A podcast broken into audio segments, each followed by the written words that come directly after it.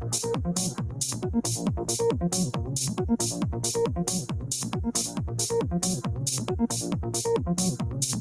you.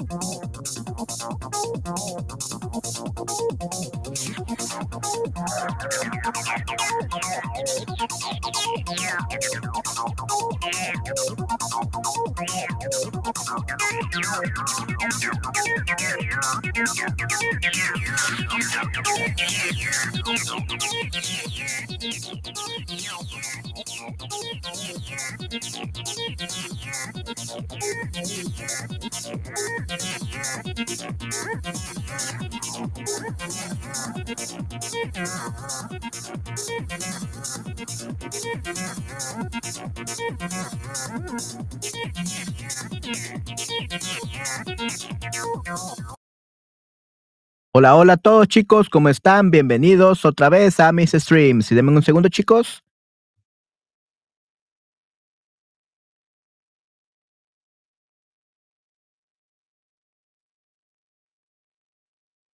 Este es el micrófono.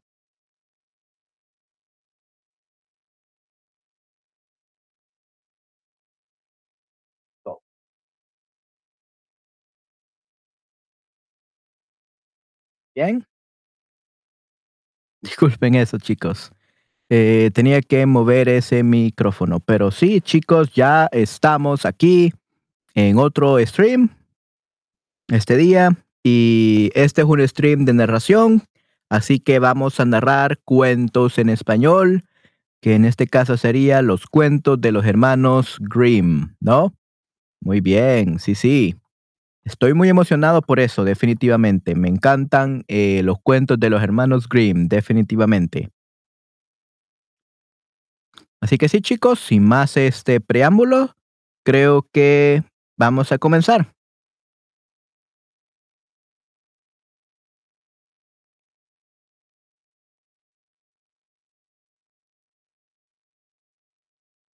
Denme un segundo.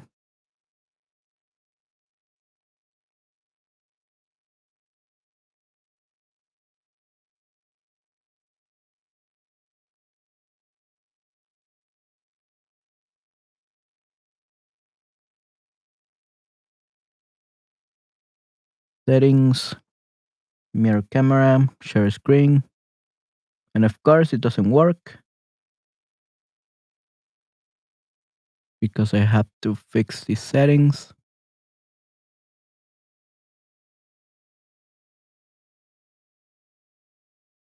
Y aquí tenemos el libro de los cuentos de los hermanos Grimm, de Jacob y Wilman Grimm.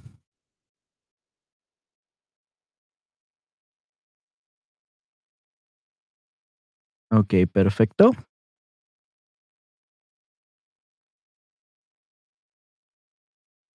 Cuentos de los hermanos Grimm.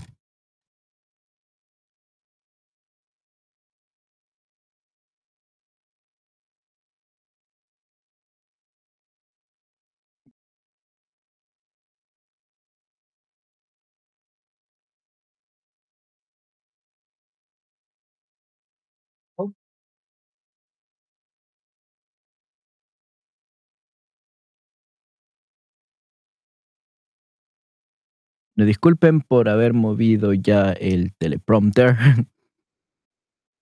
y vamos a ver.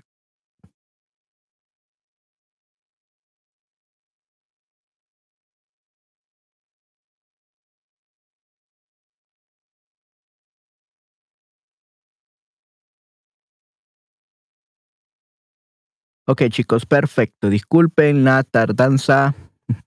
Problemas técnicos aquí. Ok. Entonces vamos a comenzar. Vamos a empezar por las tres hilanderas. Perfecto, tamaño correcto.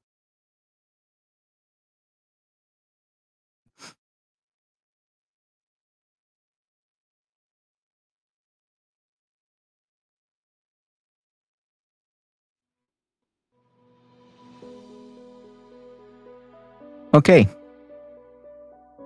Vamos a leer esto entonces, las tres hilanderas. Allá, en aquellos tiempos, había una joven muy perezosa que no quería hilar. Hola Siggy, ¿cómo estás? Espero estés muy bien. Había una joven muy perezosa que no quería hilar. Su madre se incomodaba mucho, pero no podía hacerla trabajar. Un día perdió la paciencia de manera que llegó a pegarle, y su hija se puso a llorar a gritos. En aquel momento pasaba por ahí la reina, y oyendo los, y oyendo los sollozos, Mandó a detener su coche y entró en la casa preguntando a la madre por qué pegaba a su hija con tanta crueldad, que se oían en la calle los lamentos de la niña. La mujer, avergonzada, no quiso contarle la pereza de su hija y le dijo, No puedo hacerla que suelte el uso ni un solo instante. Quiere estar hilando siempre, quiere estar hilando siempre. Y yo soy tan pobre que no puedo darle el limo que necesita. Nada me gusta tanto como la rueca, le respondió la reina. El ruido del uso me encanta. Dejadme llevar a vuestra hija a mi palacio. Yo tengo lino suficiente e hilará todo lo que quiera. La madre consintió en ello con el mayor placer, y la reina se llevó a la joven. En cuanto llegaron a, palacio, en cuanto llegaron a palacio, la condujo a tres cuartos que estaban llenos de arriba abajo de un lino muy hermoso. Y la todo ese lino, le dijo, y cuando esté concluido, te casaré con mi hijo mayor. No te dé cuidado de que seas pobre. Tu amor al trabajo es un dote suficiente. La joven no contestó, pero se hallaba en su interior consternada. Pero aunque hubiera trabajado 300 años, sin dejarlo desde la mañana hasta la noche, no hubiera podido hilar aquellos enormes montones de estopa. Así que se quedó sola, echó llorar y permaneció así tres días sin trabajar nada. Al tercero vino a visitar a la reina y se de que no había hecho nada. Pero la joven se excusó, alegando su disgusto por verse separada de su madre. La reina aparentó quedar satisfecha con esta excusa, pero le dijo al marcharse, Bien, pero mañana es necesario empezar a trabajar.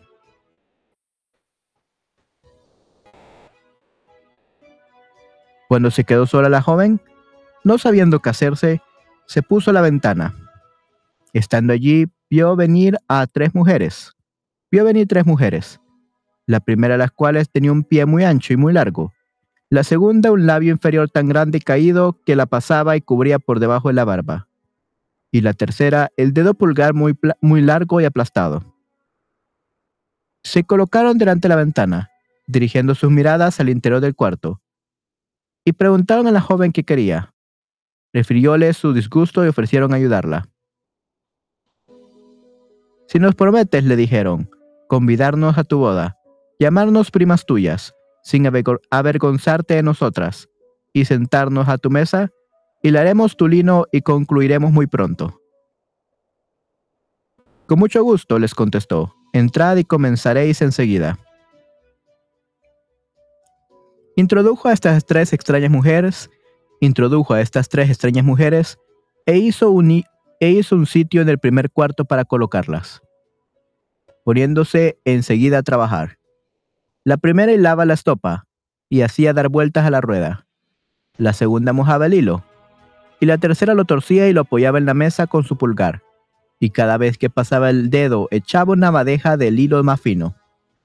Siempre que entraba la reina, escondía a la joven a sus hilanderas y le, y le enseñaba lo que había hecho, llenándose la reina de admiración. En cuanto estuvo vacío el primer cuarto, pasaron al segundo y después al tercero concluyendo en muy poco tiempo.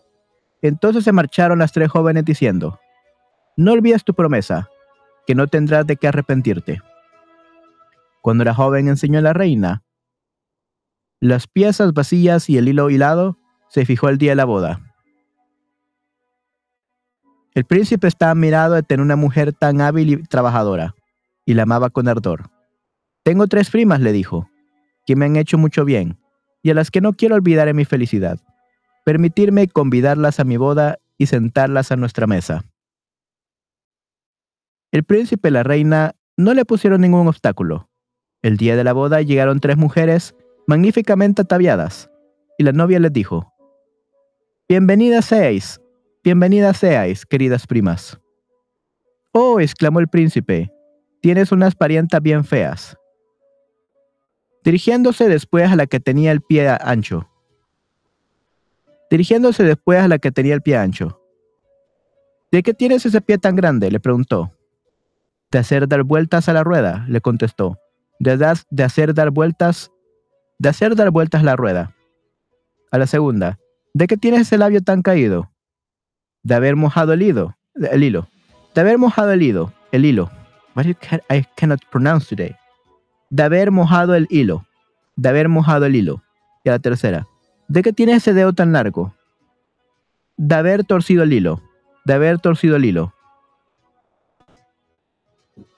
El príncipe, asustado al ver aquello, juró que desde ahí en adelante no volvería a su esposa a tocar la rueca, librándola así de esta odiosa ocupación. okay, so in the end, they were all happy, and even the lazy hilandera was very, very happy. Wow. So this is the story of the tres hilanderas. Muy, muy interesante. Okay, so a very happy story for her. Um, she was too lazy though. I think that she should have at least done a little bit of work. I don't know. Um, but yeah, that was a nice story. Muy, muy interesante. Okay, so in the end, she hired these three girls to do her job, and she ended up getting married with the prince, to the prince. Nice.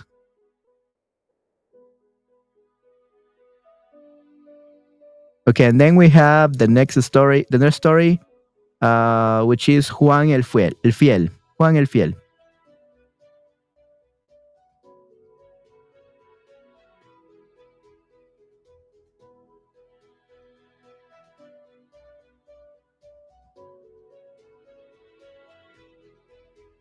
Había una vez un rey muy viejo que cayó enfermo. Conociendo que iba a morir, hizo llamar al fiel Juan, que era al que más quería de sus criados, y le llamaban así porque había sido fiel a su amo toda su vida. En cuanto llegó, le dijo el rey, Mi fiel Juan, conozco que se acerca mi fin. Solo me tiene con cuidado la suerte de mi hijo. Es todavía muy joven, y no habrá siempre, no sabrá siempre dirigirse bien. No moriré, no moriré tranquilo si no me prometes velar por él, enseñarle todo lo que debe saber y ser para él un segundo padre.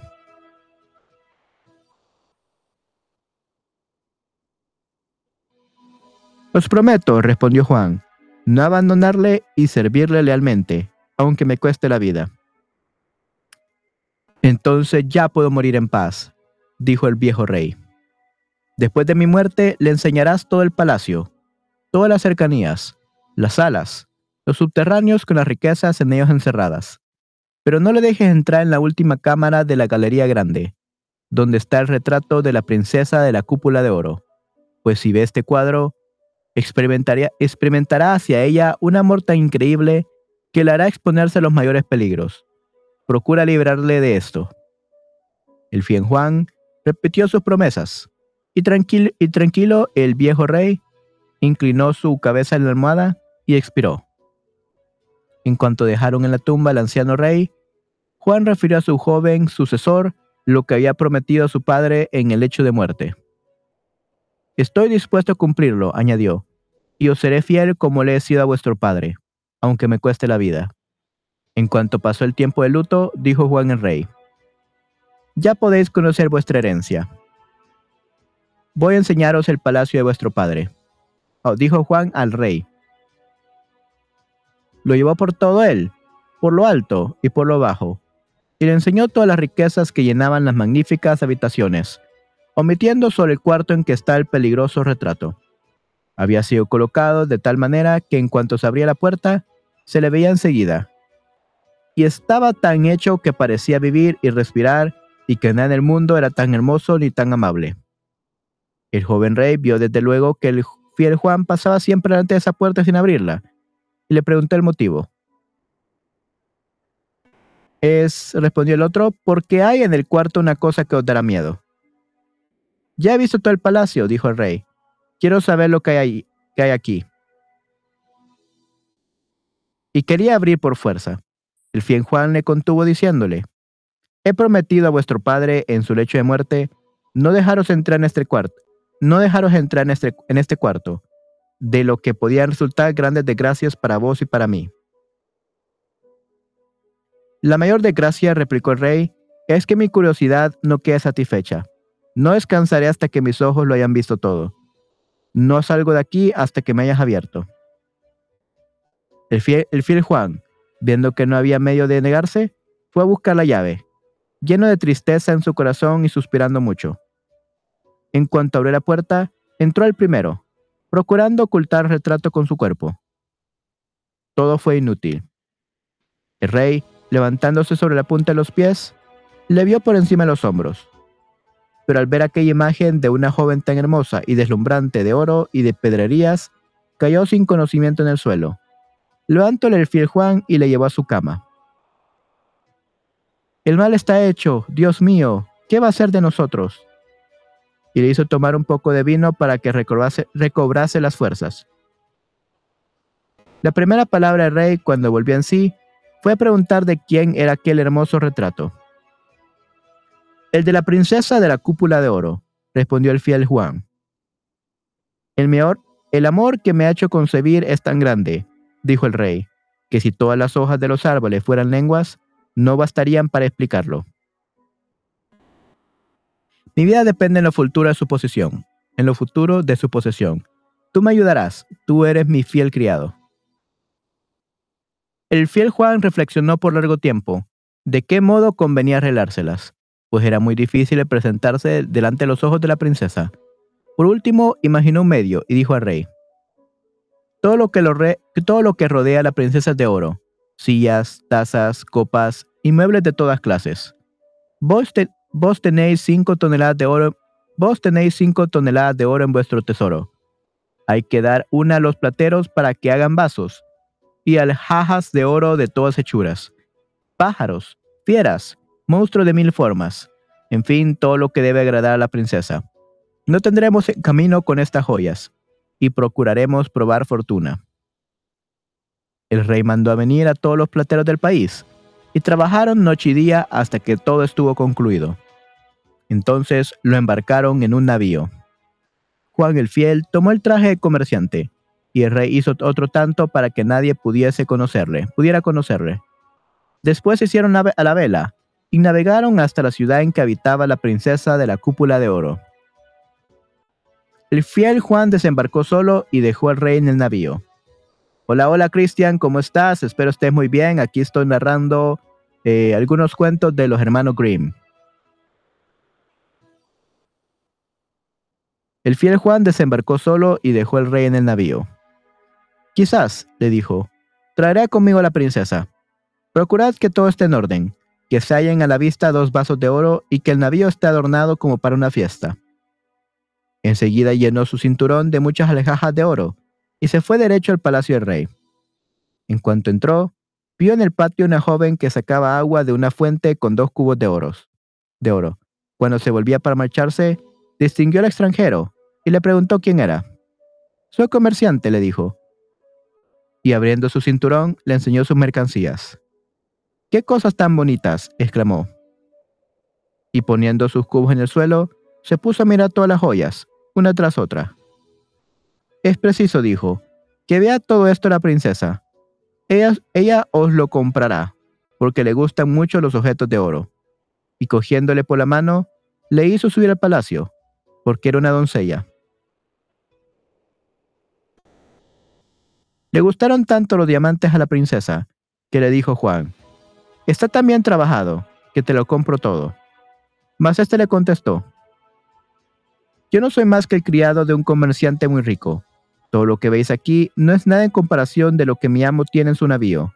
En él veréis las más preciosas y hermosas obras de oro. Quería que se las, quería que se las trajesen, pero Juan dijo a la princesa, Hay muchas, se necesitaría mucho tiempo y mucho espacio. Vuestro palacio no sería suficiente. Excítose más con, esta, con esto su curiosidad, y exclamó por último, pues bien, conducidme a este navío. Quiero yo misma ver los tesoros de tu amo. El fiel Juan la acompañó muy alegre al navío, y al verla el rey le pareció más hermosa todavía que su retrato. El corazón le saltaba alegría. Cuando subió a bordo, le ofreció el rey su mano. Durante este tiempo, el fiel Juan, que se había quedado atrás, mandó al capitán levar el ancla y largarse a toda vela. El rey bajó con ella a la cámara y le enseñó una a una todas las piezas de la vajilla de oro, los platos, las copas, los pájaros, las fieras y los monstruos. Pasaron así muchas horas, y mientras estaba ocupada examinando todo, no conoció que el navío estaba navegando. Cuando hubo concluido, dio gracias al pretendido comerciante, y se dispuso a volver a su palacio. Pero al llegar al puente vio que está en alta mar, muy lejos de la tierra, y el navío navegando.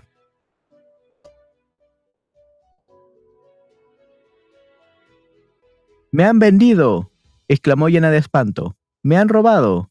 Caer en poder de un comerciante. Mejor quisiera morir.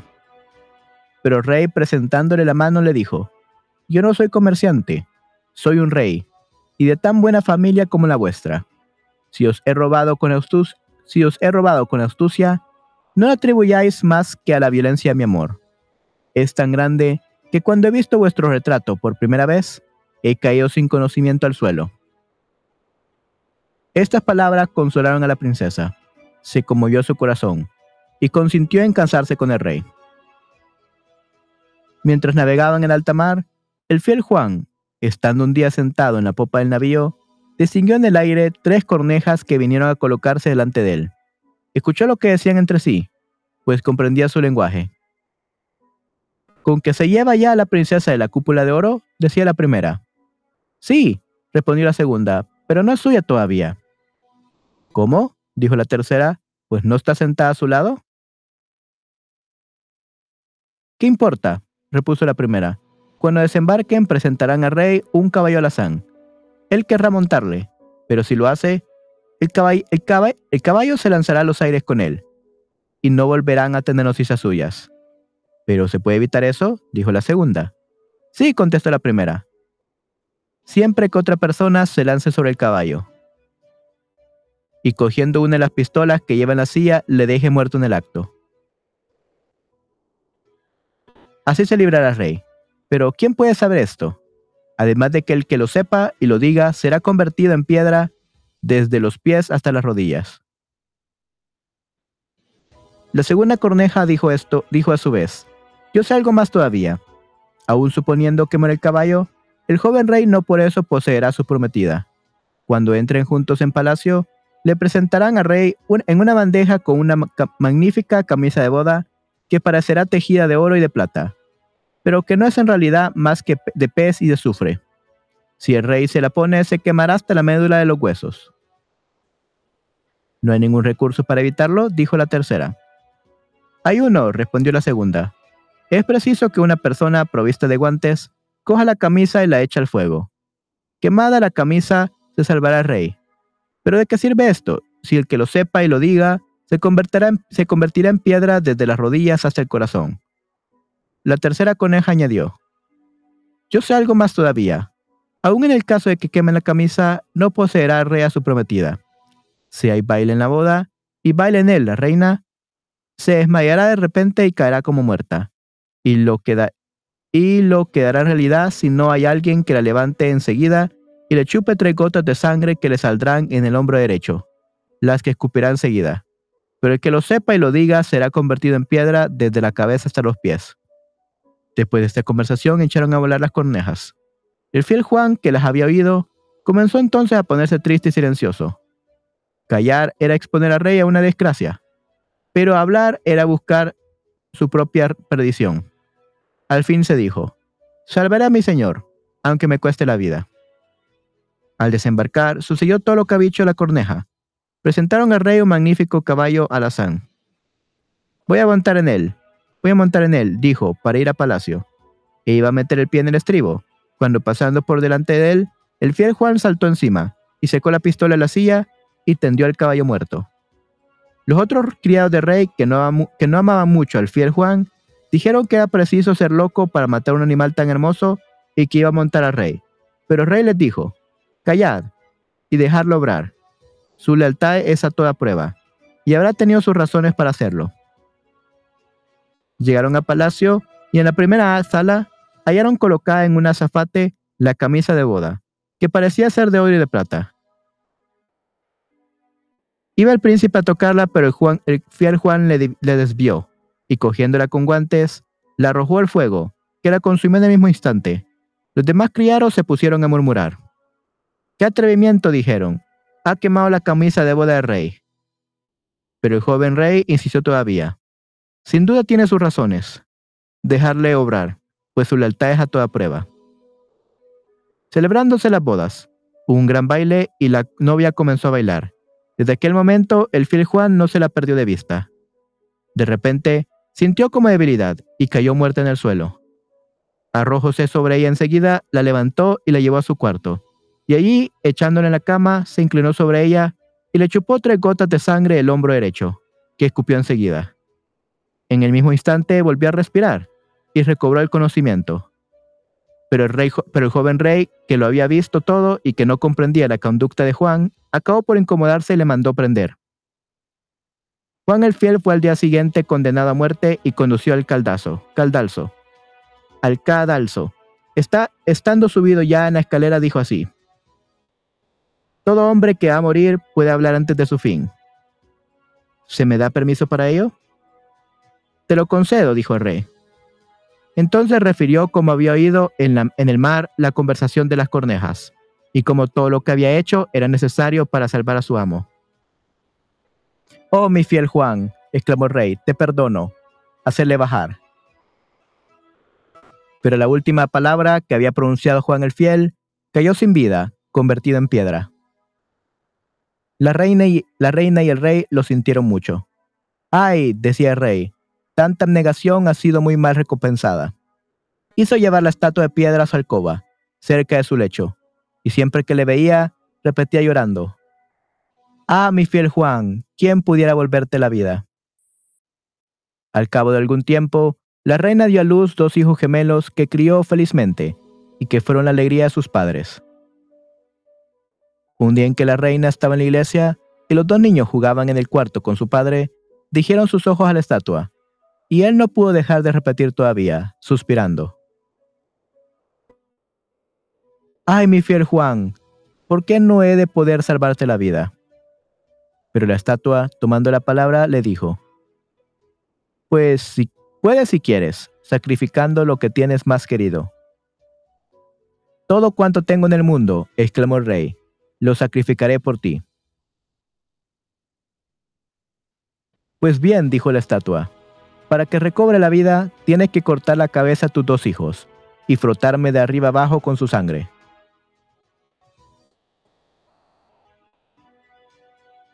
El rey palideció al oír esta terrible condición, pero pensando en la negación de este fiel criado que había dado su vida por él, sacó su espada y con su propia mano cortó la cabeza a sus hijos y frotó la sangre, la piedra con su sangre. La estatua se reanimó en el instante, en el mismo instante, y Juan el fiel se presentó delante de él vivo y sano. Pero entonces dijo al rey,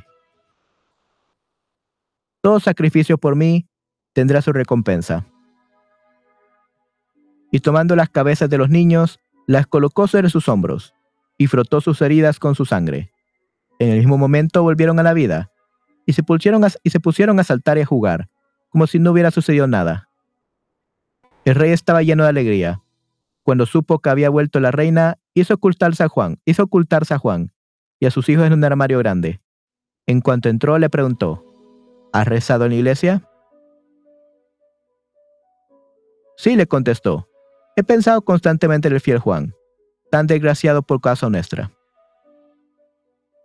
Querida mujer, le dijo, podemos volver la vida, pero nos costará la de nuestros hijos. La reina palideció y suprimió su corazón. Respondió, sin embargo, le debemos ese sacrificio a causa de su negación. El rey, contento de ver que había pensado como él, fue a abrir el armario e hizo salir al fiel Juan y a los dos niños. Gracias a Dios, añadió, le hemos salvado y tenemos nuestros hijos. Y refirió a la reina lo que había pasado y vivieron todos juntos muchos años. Okay, so that was a little bit cruel, but at the in the end, everything went well and it was a very happy ending. Wow, qué excelente. Muy excelente. Yeah, I think I like these uh, stories better than the other two that were so weird. Eran muy, muy uh, extrañas, definitivamente. So I'm I'm really glad that um these are better. Definitely. So yeah. We will see.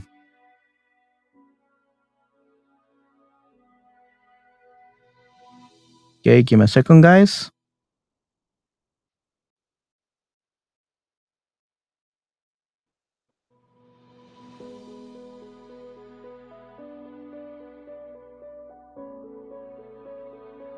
Ok.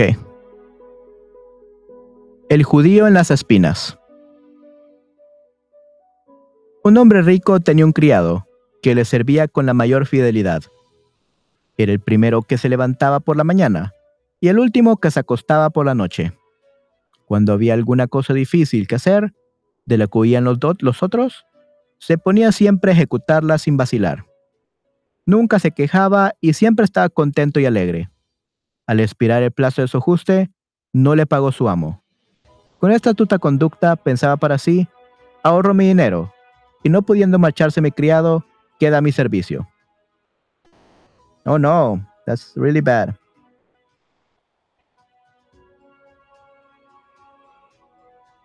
Second, guys.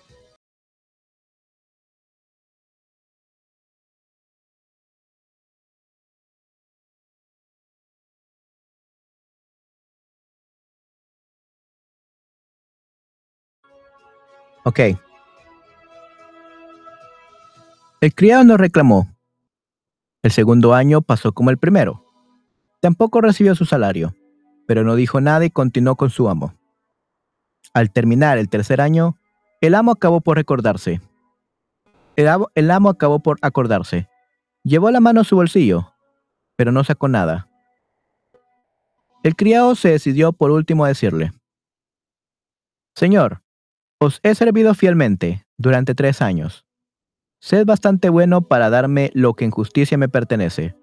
Quiero marcharme a ver el mundo. Sí, amigo mío, sí, le respondió su avaro amo. Sí, tú me has servido bien y se te pagará bien. Enseguida sacó tres ochavos de su bolsillo y se los dio uno a uno. Te doy un ochavo por cada año. Esto hace una fuerte suma. En ninguna parte te hubieran dado un salario tan grande. El pobre muchacho, que no entendía monedas, tomó su capital y dijo, Ya tengo el bolsillo bien repleto. ¿Qué cosa mala puede sucederme en adelante? Se puso en camino por valles y montes, cantando y saltando con la mayor alegría. Al pasar cerca de un chaparro, encontró un hombrecillo que le dijo, ¿Dónde vas tan alegre? No tiene muchos cuidados a lo que veo. ¿Por qué estar triste? respondió el, joven. Soy rico y llevo en mi bolsillo el salario de tres años. ¿A cuánto sube tu, a cuánto sube tu tesoro? le preguntó el hombrecillo. A tres ochavos, en buenas monedas y bien contados. Escucha, le dijo el enano, yo soy pobre, que está en la última miseria. Dame tus tres ochavos, yo no puedo trabajar, pero tú eres joven y ganarás con facilidad el pan. El joven tenía buen corazón, se, compadeció del hombrecillo y le dio sus seis maravedíes, diciendo, Tómalos por el amor de Dios, yo puedo pasar muy bien sin e, yo puedo muy bien pasarme sin ellos.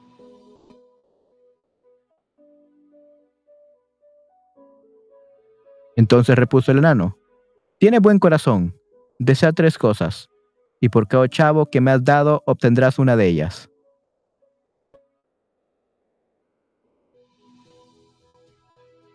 Ah, ah, dijo el joven, ¿entiendes de magia? Pues bien, si es así, quiero que me des en primer lugar una cerbatana que no hierre nunca el blanco. En segundo lugar, un violín que obligue a bailar a todos los que oiga tocar. Y por último, Quiero que cuando dirija una pregunta a alguno se vea obligado a, se, ve obligado a contestarme.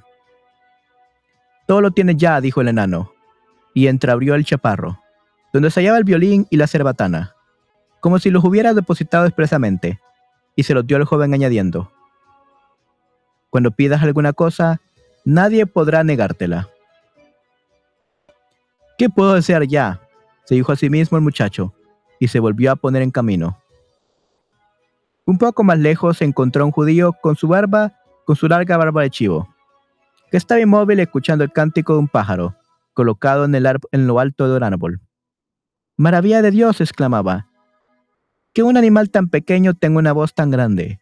Quisiera cogerle, pero ¿quién se encargará de ponerle sal debajo de la cola? Si nos quiere más que eso, dijo el muchacho, el pájaro estará bien pronto en el suelo.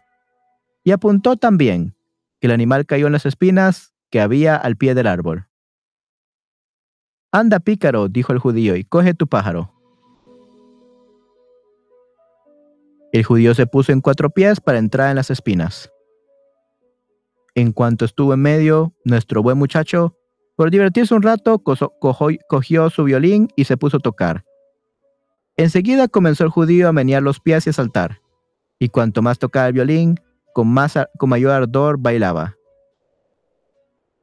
Pero las espinas despedazaban los andrajos del judío, le arrancaban la barba y le llenaban el cuerpo de sangre. ¡Ah! exclamó, ¿qué música es esa? Dejad vuestro violín, yo no quiero bailar. Pero el muchacho continuaba pensando, tú has desollado bastante gente, que te desuellen a ti las espinas. El judío saltaba más alto cada vez, y los pedazos de sus vestidos quedaban colgados en el chaparro. Desgraciado de mí, exclamaba, te lo que quieras si dejas de tocar. Te daré una bolsa llena de oro. Ya que eres tan generoso, dijo el muchacho, voy a dejar de tocar pero no dejaré de hacerte cumplida justicia. Bailas con la mayor perfección. A estas palabras tomó su bolsa y continuó su camino. El judío le, vio partir, y cuando lo hubo perdido de vista, se puso a gritar con todas sus fuerzas. Miserable músico, violín de taberna, espera que te coja. Te haré correr de tal modo que gastarás la suela de tus zapatos. Maldito canalla. Ponte cuatro maravillas en la boca, si quieres valer dos cuartos, y otras injurias que le dictaba su imaginación. En cuanto se hubo calmado un poco y se alivió su corazón, corrió a la ciudad a buscar al juez. Señor, apelo a vos. Mira cómo me han despojado y robado en el camino real. Las piedras del camino habrán tenido compasión de mí. Mis vestidos despedazados, mi cuerpo desollado, mi pobre Ineo robado con mi bolsillo. Buenos ducados, a cuál más hermosos. Por amor de Dios, hacer prender, hacer prender al culpable. ¿Es un soldado? preguntó el juez. ¿Quién te ha puesto así a, a sablazos? No tenía espada, dijo el judío, pero llevaba una cerbatana al hombro y un violín al cuello. El malvado es fácil de conocer. El juez envió sus gentes en persecución del culpable. El guapo mozo había andado de aquí para allá por el camino. No tardaron en encontrarle, y hallaron encima de él el bolsillo lleno de oro. Cuando compareció ante el tribunal, dijo, Hola Gerlind, ¿cómo estás? Espero estés muy bien. Yo no he tocado al judío, dijo. Yo no le he quitado su oro. Él me lo ha dado voluntariamente, para que callase mi violín, porque le desagradaba mi música. Dios me proteja, exclamó el judío. Coge las mentiras al vuelco como las moscas. Pero el juez no quiso creerle y dijo, He aquí una mala defensa. Los judíos no dan su dinero sin, sin más ni más, y condenó al muchacho a la horca, como ladrón en despoblado. Cuando le conducían a la horca, el judío le gritaba todavía, Canalla, perro músico, ya vas a pagar lo que mereces. El muchacho subió tranquilamente la escalera con el verdugo, pero en el último escalón se volvió y dijo al juez, Concedeme una cosa antes de morir. Te la concedo, dijo el juez, a menos que no pidas la vida. No os pido la vida, respondió el joven. Permitirme solamente por última vez tocar el violín. El judío dio un grito de dolor. Por de amor de Dios, no se lo permitáis, no se lo permitáis. Pero el juez dijo, ¿por qué no darle ese último placer? Además, no podía negárselo, a causa del don que tenía el muchacho de hacerse conceder todo lo que pidiera. El judío gritó, Ah, Dios mío, atadme bien, atadme bien. El buen muchacho cogió su violín, y el primer golpe del arco todo el mundo comenzó a moverse y a menearse. el juez, el escribano, los criados del verdugo, y se cayó la cuerda de las manos del que quería atar al judío. Al segundo golpe, todos comenzaron a saltar y bailar. El juez y el, judío al frente saltaban más alto que los demás. La danza se generalizó por último, y bailando todos los espectadores, gordos y flacos, jóvenes y viejos, hasta los perros se levantaban sobre sus pasas traseras para bailar también. Cuanto más tocaba, más saltaban los bailarines. Las cabezas chocaban entre sí y la multitud comenzó a gemir tristemente. El juez exclamó perdiendo el aliento. Te concedo el perdón, pero deja de tocar. El buen muchacho colgó su violín al cuello y bajó la escalera.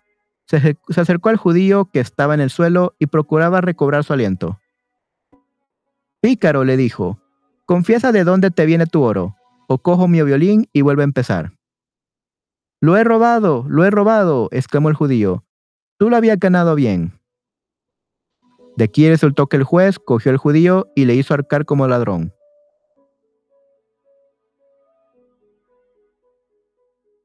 Okay, so yeah, the evil person was killed. Yay. Sí, sí, eso está muy, muy, muy genial, definitivamente. Ok, el príncipe rana o Enrique el Férreo. muy bien. Dime un segundo, chicos.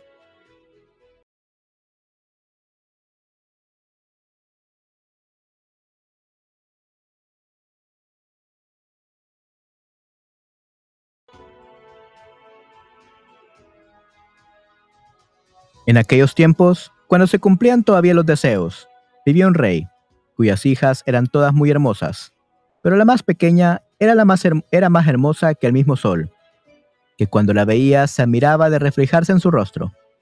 Cerca del palacio del rey había un bosque grande y espeso, y en el bosque, bajo un viejo tilo, había una fuente. Cuando hacía mucho calor, Iba la hija del rey al bosque y se sentaba a la orilla de la fresca fuente. Cuando iba a estar mucho tiempo, llevaba una bola de oro, que tiraba a lo alto y la volvía a coger, siendo esto su juego favorito. Pero sucedió una vez que la bola de oro de la hija del rey no cayó en sus manos, cuando la tiró a lo alto, sino que fue para el suelo y de ahí rodó al agua. La hija del rey la siguió con los ojos, pero la bola desapareció, y la fuente era muy honda, tan honda que no se veía su fondo. Entonces comenzó a llorar, y lloraba cada vez más alto y no podía consolarse. Y cuando se lamentaba así, le dijo una voz.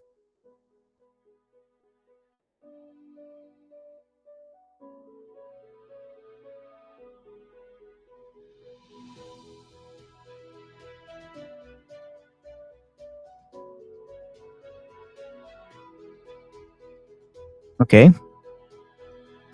¿Qué tienes, hija de rey, que te lamentas de modo que puedes enternecer a una piedra? Miró entonces a su alrededor, para ver de dónde salía la voz, y vio una rana que sacaba del agua su asquerosa cabeza. Ah, eres tú, vieja azota charcos, le dijo. Lloro por mi bola de oro, que se me ha caído a la fuente. Tranquilízate y no llores, le contestó la rana. Yo puedo sacártela, pero ¿qué me das si te devuelvo tu juguete? Lo que quieras, querida rana, le dijo. Mis vestidos, mis perlas, mis y preciosas y piedras preciosas, y hasta la corona dorada que llevo puesta. La rana contestó. Tus vestidos, tus perlas y piedras preciosas y tu corona de oro no me sirven para de nada. Pero si me prometes amarme y tenerme a tu lado como amiga y compañera en tus juegos, sentarme contigo a tu mesa, darme de beber en tu vaso de oro, de comer en tu plato y acostarme en tu cama, yo bajaré al fondo de la fuente y te traeré tu bola de oro. Ah, le dijo, te prometo todo lo que quieras, si me devuelves mi bola de oro. Pero pensó para sí, ¿cómo echarle a esa pobre rana? Porque canta en el agua entre sus iguales. Se figura que puede ser compañera de los hombres. La rana, en cuanto hubo recibido la promesa, Hundió su cabeza en el agua, bajó el fondo y un rato después apareció de nuevo, llevando en la boca la bola, que arrojó en la hierba. La hija de rey, llena de alegría en cuanto vio a su hermoso juguete, lo cogió y se marchó con él saltando. Espera, espera, le gritó la rana. Llame contigo. Yo no puedo correr como tú. Pero de, Pero de poco le sirvió gritar lo más alto que pudo, pues la princesa no le hizo caso. Corrió hacia su casa y olvidó muy pronto a la pobre rana, que tuvo que quedarse en su fuente. Al día siguiente, cuando se sentó a la mesa con el rey y los cortesanos, y cuando comía en su plato de oro, oyó subir una cosa, por la escalera de mármol, que cuando llegó arriba, llamó a la puerta y dijo, Hija del rey, la más pequeña, ábreme. Se levantó, la, se levantó la princesa y quiso ver quién estaba afuera, pero en cuanto abrió, vio a la rana en su presencia. Cerró la puerta corriendo, se sentó enseguida en la mesa y se puso muy triste. El rey, al ver su tristeza, a su tristeza, le preguntó, Hija mía, ¿qué tienes? ¿Hay a la puerta algún gigante y viene a llevarte? Ah, no, contestó, no es ningún gigante, sino una fea rana. ¿Para qué te quiere la rana? Ay, amado padre, cuando estaba yo ayer jugando en el bosque, junto a la fuente, se me cayó al agua mi bola de oro, y como yo lloraba, fue a buscar a la, rana, después de exigirme como promesa que sería mi compañera. Pero nunca creí que pudiera salir del agua. Ahora ha salido ya y quiere entrar. Entre tanto llamaba por segunda vez diciendo, Hija del rey, la más pequeña, ábreme. ¿No sabes lo que me dijiste ayer junto a la fría agua de la fuente? Hija del rey, la más pequeña, ábreme. Entonces dijo el rey, debes cumplir lo que le has prometido. Ve y ábrele. Fue y abrió la puerta y entró la rana, yendo siempre junto a sus pies hasta llegar a su silla. Se colocó ahí y dijo, ponme encima de ti. La niña vaciló hasta que la mandó el rey, pero cuando la rana estuvo ya en la silla, quiero subir encima de la mesa, y así que la puso allí, dijo, Ahora acércame tu plato dorado, para que podamos comer juntas.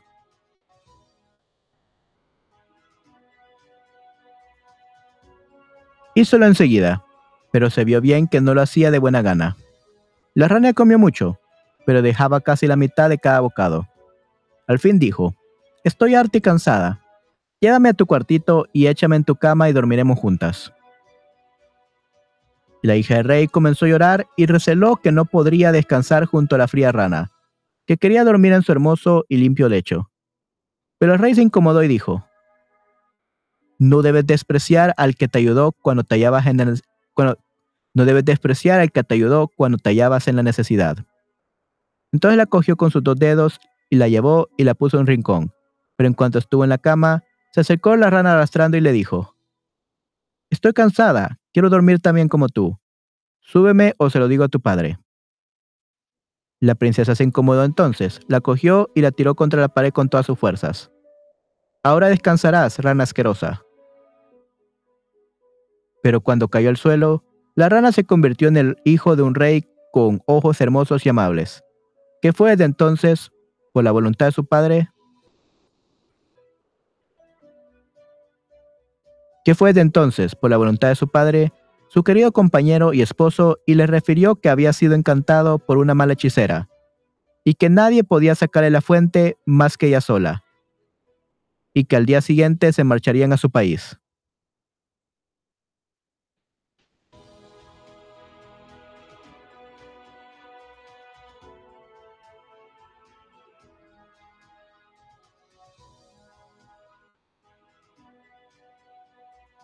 Entonces durmieron hasta el otro día, y en cuanto salió el sol, se metieron en un coche tirado por siete caballos blancos que llevaban plumas blancas en la cabeza, y tenían por riendas cadenas de oro.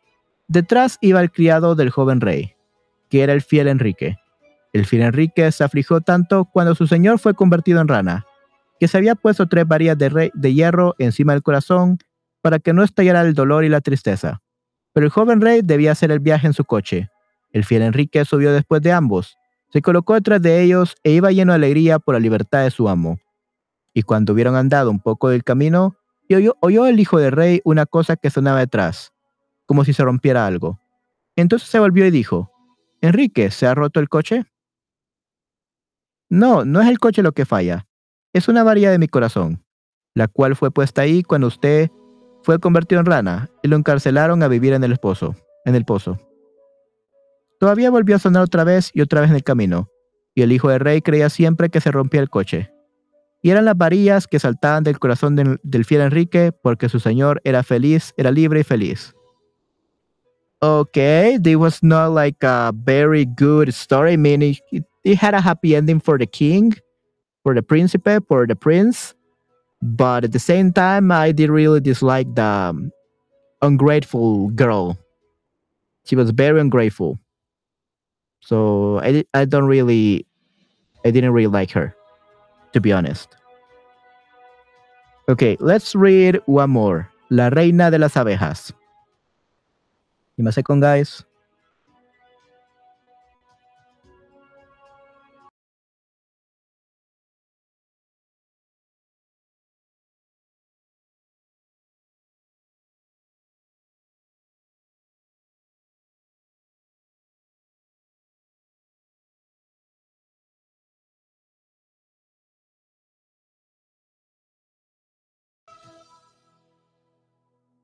Ok.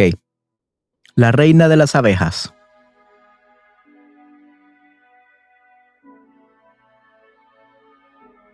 Allá en aquellos tiempos hubo un rey que tenía dos hijos, que se fueron en busca de aventuras, lanzándose a todos los excesos de la disipación, por lo que no volvían a su casa paterna, fue a buscarlos su hermano menor, al que llamaban el simple. Pero cuando los encontró, comenzaron a burlarse de él porque en su sencillez pretendía saber dirigirse en un mundo donde se habían perdido ellos dos, ellos dos que tenían mucho más talento que él.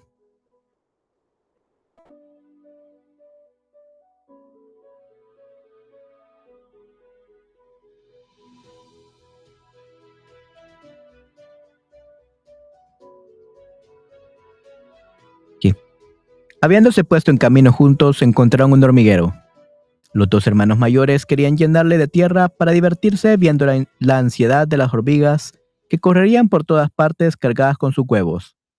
Pero su hermano el simple les dijo, Dejad en paz a esos animales, no consentiré que les hagáis daño. Poco después entraron en un lago en el que nadaban no sé cuántos patos. Los dos mayores querían coger un par de ellos para mandarlos a azar, pero el menor se opuso diciendo, Dejad en paz a esos animales, no consentiré que los mate nadie. Mucho más allá todavía, distinguieron en un árbol una colmena tan llena de miel que corría por el tronco abajo.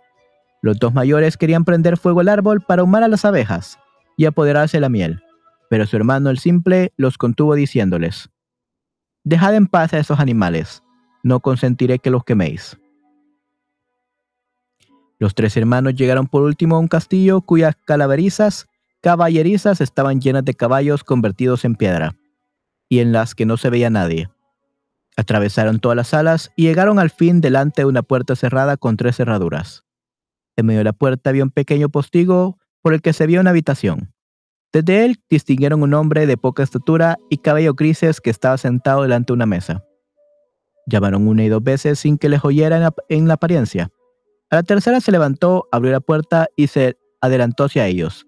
Después, sin pronunciar una palabra, los condujo a una mesa que estaba llena de toda clase de manjares, y en cuanto hubieron comido y bebido, llevó a cada uno a una alcoba diferente.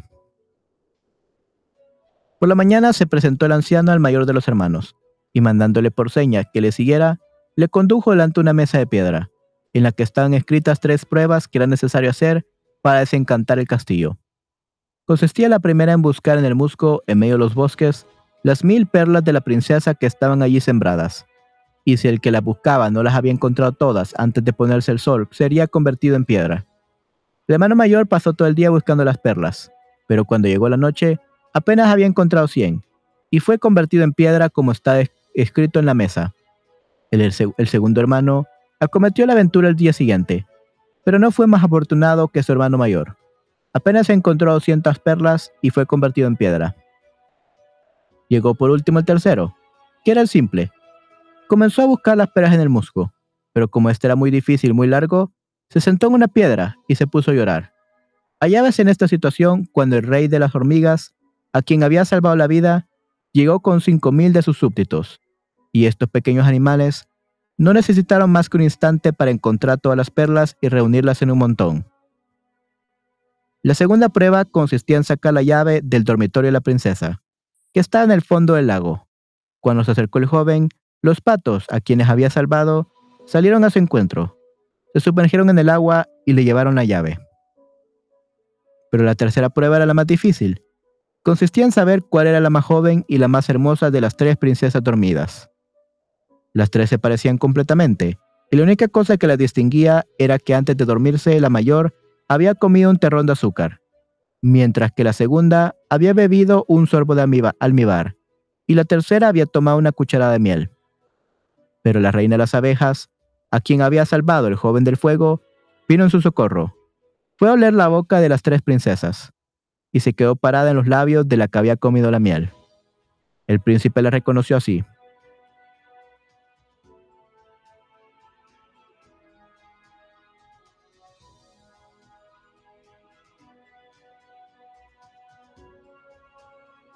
Fue a oler la boca a las tres princesas y se quedó parada en los labios de la que había, de la que había comido la miel.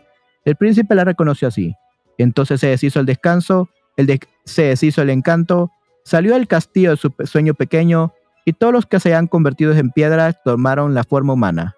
El supuesto simple se casó con la más joven y más hermosa de las princesas y fue, y fue rey después de la muerte de su padre. En cuanto a sus dos hermanos, se casaron con las otras dos hermanas. Bueno, al menos no pasó nada malo, está bastante interesante, fue su amabilidad, su preocupación por los seres vivos, pues es lo que les ayudó a sobrevivir a todos. Increíble. Y sí, se pudo casar con la joven más hermosa de las princesas, definitivamente. Un cuento muy bonito, muy, muy interesante y excelente. Ok, vamos a leer uno más. Vamos a leer un cuento más, chicos hermano y hermana.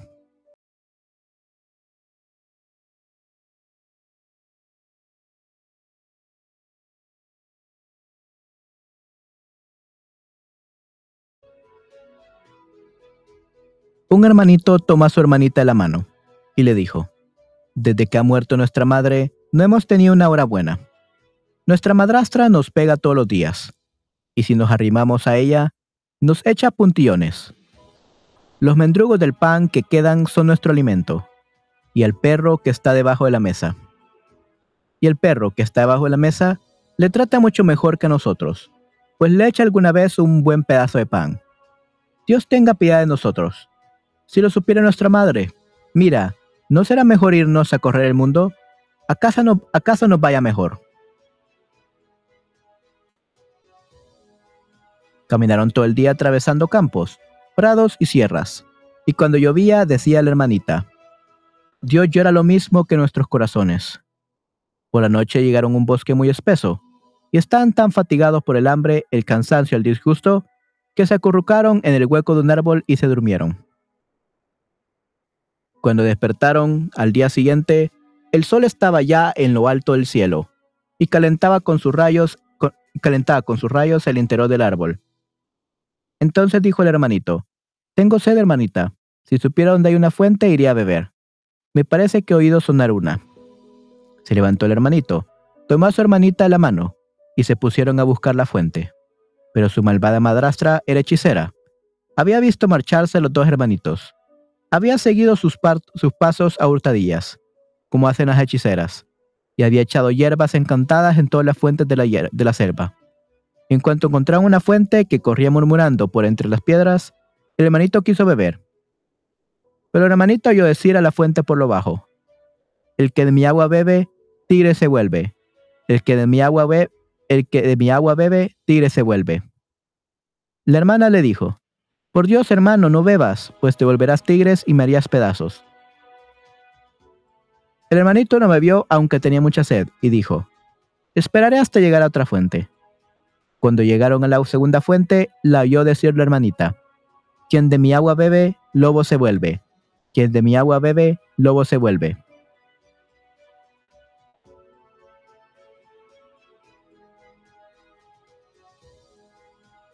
La hermanita le dijo, No bebas por Dios, hermanito, pues te volverás, volverías lobo y me comerías. El hermanito no bebió, y dijo, Esperaré que lleguemos a la primera fuente pero entonces beberé aunque me digas cuanto quieras, pues estoy seco de sed. Cuando llegaron a la tercera fuente, el hermanito la oyó murmurar estas palabras. El que de mi agua bebe, corzo se vuelve.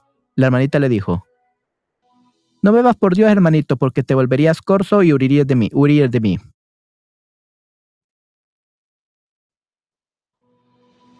Pero el hermanito se había arrodillado cerca de la fuente y comenzó a beber. Apenas tocaron sus labios el agua se convirtió en corzo. ¿Qué es un corzo? Ah, un corzo es kind of like a venado.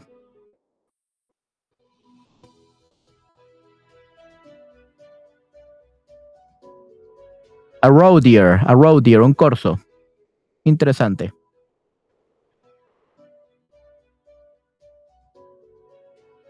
La hermanita echó a llorar sobre su pobre hermano encantado, y el pobre corzo lloraba también sin menearse de su lado. La niña le dijo por último, No tengas cuidado, mi querido corzo, que no me separaré de ti. Entonces se quitó su, liga dorada, e hizo un collar con ella al corzo. Después arrancó algunos juncos y tejió con ellos una soguía, con la cató al animal y se lo llevó metiéndose con él en un bosque. Después de haber andado mucho tiempo, llegaron por último a una casita, donde entró la niña y, habiendo visto que no estaba habitada, dijo, Aquí podemos detenernos y quedarnos a vivir. Entonces buscó musgo para que pudiera descansar el corzo, y todas las mañanas salía, cogía raíces, frutas salvajes y nueces, y cogía también hierbas frescas que comía el corzo en su mano, y estaba muy contento, y saltaba alegría delante de ella. Por la noche, cuando la niña estaba ya cansada y había rezado sus oraciones, reclinaba su cabeza en la espalda del corzo, que le servían de alfombra y se dormía dulcemente, y se hubiese creído feliz con este género de vida, con solo que su mano hubiera tenido todavía su forma humana. Pasaron así algún tiempo en aquel lugar desierto, pero llegó un día en el que el rey de aquel país tuvo una partida de caza en el bosque, que resonaba con las tocatas de las trompetas, los ladridos de los perros y los alegres gritos de los cazadores. El corzo oyó todo aquel ruido y sentía no encontrarse cerca. Ah, dijo su hermanita, déjame ir a la cacería. No puedo resignarme a estar aquí. Y le suplicó tanto que se dio el fin. Mira, le dijo, no dejes de volver a la noche. Cerraré las puertas para que no entren esos cazadores. Y para que te conozca, dices cuando llames.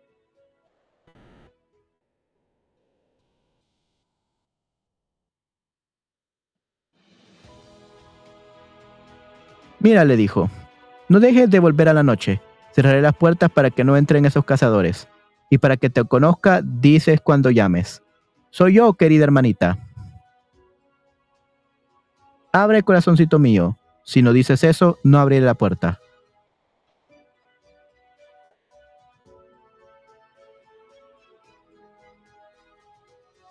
El corzo se lanzó fuera de la casa, muy contento, alegre y gozar del aire libre.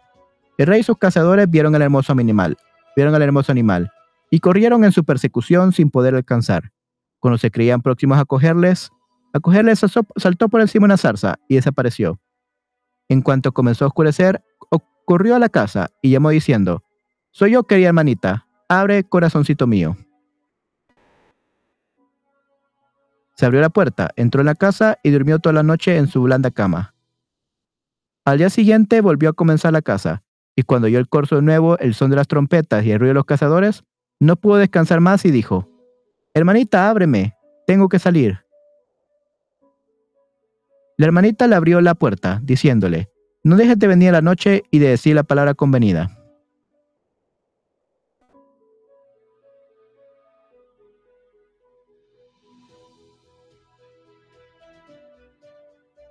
Cuando el rey y los cazadores volvieron a ver, a ver al corso, con su collar dorado, echaron todos tras él, pero era demasiado listo y ágil para dejarse coger. Los cazadores le habían cercado ya de tal modo a la que la tarde que uno de ellos le hirió ligeramente en el pie, de forma que cojeaba, y a, y a duras penas pudo escaparse. Un cazador se deslizó tras sus huellas hasta llegar a la casita donde le oyó decir, Soy yo, querida hermanita, ábreme corazoncito mío. Y vio que le abrían la puerta y que cerraban enseguida. El cazador conservó fielmente estas palabras en la memoria, se dirigió, donde se dirigió donde estaba el rey y le refirió lo que había visto y oído. Y el rey dijo, mañana continuará, continuará también la casa. La hermanita se asustó mucho cuando vio, cuando vio volver al corzo herido. Le lavó la sangre de la herida le aplicó hierbas y le dijo, Va a descansar a la cama, querido Corsito, para curarte. Pero la herida era tan ligera que al día siguiente el corso no sentía nada, y cuando volvió a ir en el bosque el sonido de la cacería dijo, No puedo parar aquí, necesito salir.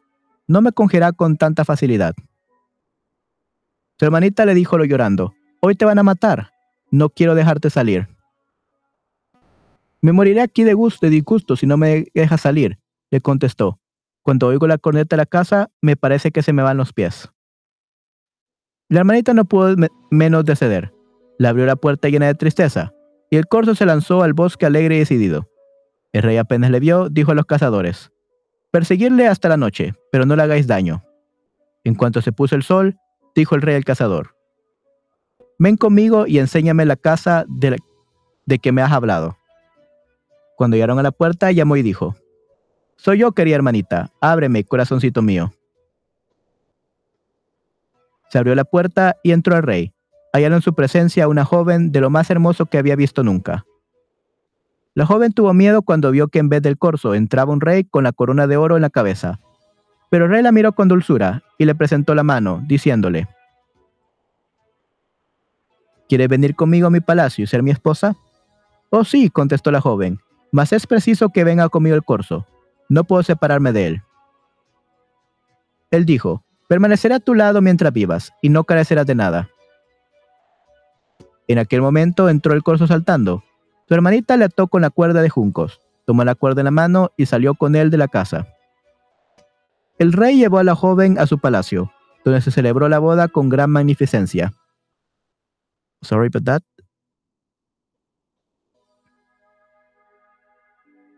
Donde se celebró la boda con gran magnificencia y de entonces fue su majestad la reina, y vivieron juntos mucho tiempo. El corzo estaba muy bien cuidado y saltaba y corría por el jardín del palacio. Sin embargo, su malvada madrastra, que había sido la causa de que los dos niños abandonaran la casa paterna, e imaginaba que la hermanita había sido devorada por las fieras del bosque y que su hermanito, convertido en corzo, había sido muerto por los cazadores, cuando supo que eran tan felices y vivían con tanta prosperidad, se despertaron en su corazón el odio y la envidia. Comenzaron a agitarle e inquietarle, y se dedicó a buscar con el mayor cuidado un medio para hundir a los dos en la desgracia. Su hija verdadera, que era tan fea como la noche y solo tenía un ojo, murmuraba contra ella diciéndole, La aventura de llegar a ser reina es a mí a quien pertenece.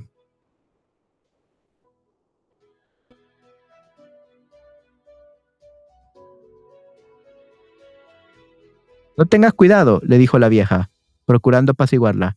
Cuando sea tiempo, me harás pronta a servirte.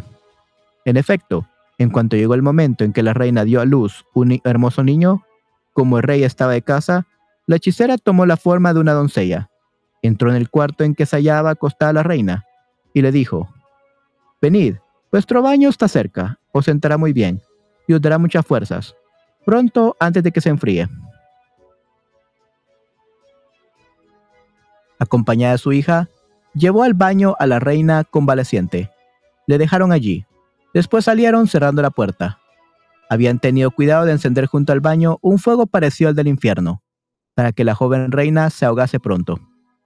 Después de esto, cogió la vieja a su hija, le puso un gorro en la cabeza y la acostó en la cama de la reina. Le dio también la forma y las facciones de la reina, pero no pudo poner el ojo que había perdido. Y para que no lo notase rey, le mandó estuviera echada del lado de que era tuerta. Cuando la caída de la tarde volvió el rey de la casa y supo que le había nacido un hijo, se alegró de todo corazón y quiso ir a la cama de su querida mujer para ver cómo estaba. Pero la vieja les dijo enseguida, No abráis, por Dios, las ventanas. La reina no puede ver la luz todavía. Necesita descanso. El rey se fue y no se enteró de que una falsa reina estaba acostada en la cama. Pero cuando dieron las doce de la noche y todos dormían, la nodriza que estaba en el cuarto del niño, cerca de su cama, cerca de su ama, siendo la única que velaba, vio abrirse la puerta, vio entrar a la verdadera madre. Sacó al niño de la cuna, le tomó, en sus le, tomó en sus brazos y le dio de beber. Después le arregló la almohada, volvió a ponerla en su sitio y corrió las, cortinas. No se olvidó tampoco del corzo. Se acercó al rincón donde descansaba y le pasó la mano por la espalda. Salió después sin decir una sola palabra, y al día siguiente, cuando preguntó la nodriza a los guardias si había entrado alguien en el palacio durante la noche, le contestaron, No, no hemos visto a nadie. Volvió muchas noches de la misma manera sin pronunciar una sola palabra. La nodriza la veía siempre, pero no, se atrevía a hablarle. Al cabo de algún tiempo, la madre comenzó a hablar por la noche y dijo, ¿Qué hace mi hijito? ¿Qué hace mi corcito? Volveré dos veces más, y ya no vendré más.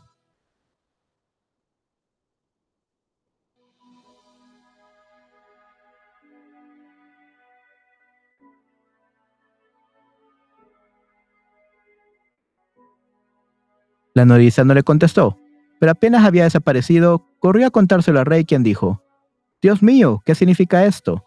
Voy a pasar la noche próxima al lado del niño. En efecto, fue por la noche al cuarto del niño y hacia las doce se apareció la madre y dijo, ¿Qué hace mi hijito? ¿Qué hace mi corcito? Aún volveré una otra vez más, y ya no vendré más. Después acarició al niño como hacía siempre, y desapareció. El rey no se atrevió a dirigirle la palabra, para la noche siguiente se quedó también en vela. La reina dijo, ¿Qué hace mi hijito? ¿Qué hace mi corcito? El rey no pudo contenerse más. Se lanzó, hacia, se lanzó hacia ella y le dijo, Tú debes de ser mi querida esposa. Sí, le contestó. Soy tu mujer querida. Y en el mismo instante recobró la vida por la gracia de Dios. So she was dead? y en el mismo instante recobró la vida por la gracia de Dios, y se puso tan hermosa y fresca como una rosa. Refirió al en el crimen que habían cometido con ella la malvada hechicera y su hija, y el rey las mandó compadecer delante de su tribunal, donde fueron condenadas. La hija fue conducida a un bosque, donde la despedazaron las bestias salvajes apenas la vieron, y la hechicera fue condenada a la hoguera, pereciendo miserablemente entre las llamas. Apenas la hubo consumido el fuego, volvió el corzo a su forma natural, y su hermanito y hermanita vivieron felices hasta el fin de sus días. Yay, qué bueno. So she died, apparently.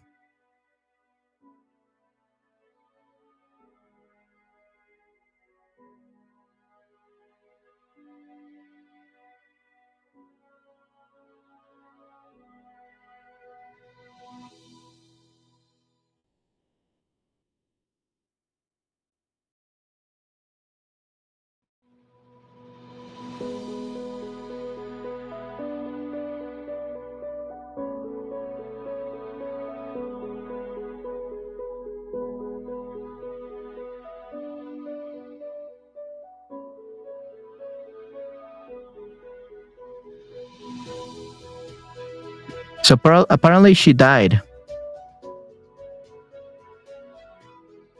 And then she revived, thank God. Yeah. Wow, that was very powerful. Yeah, muy, muy poderoso. Wow, yeah, I really like that.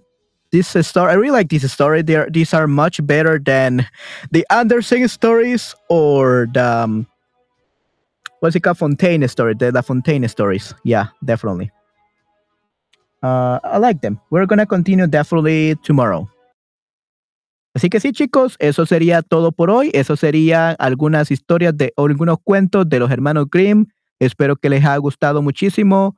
Y pues eh, sí, chicos, en unas horas, en unas dos horas, vamos a comenzar otro stream donde vamos a, ver algunos cortometrajes, vamos a escribirlos y vamos a practicar la metodología de TPRS leyendo libro de eh, kidnapping en México, que sería en este caso secuestro en México, un secuestro en México, correcto. Dice así que chicos, eh, espero que les haya gustado mucho esta narración. Nos vemos muy pronto, en unas dos horas y hasta pronto. Cuídense mucho chicos. Eh, nos vemos muy pronto. Chao, chao. Bye, bye.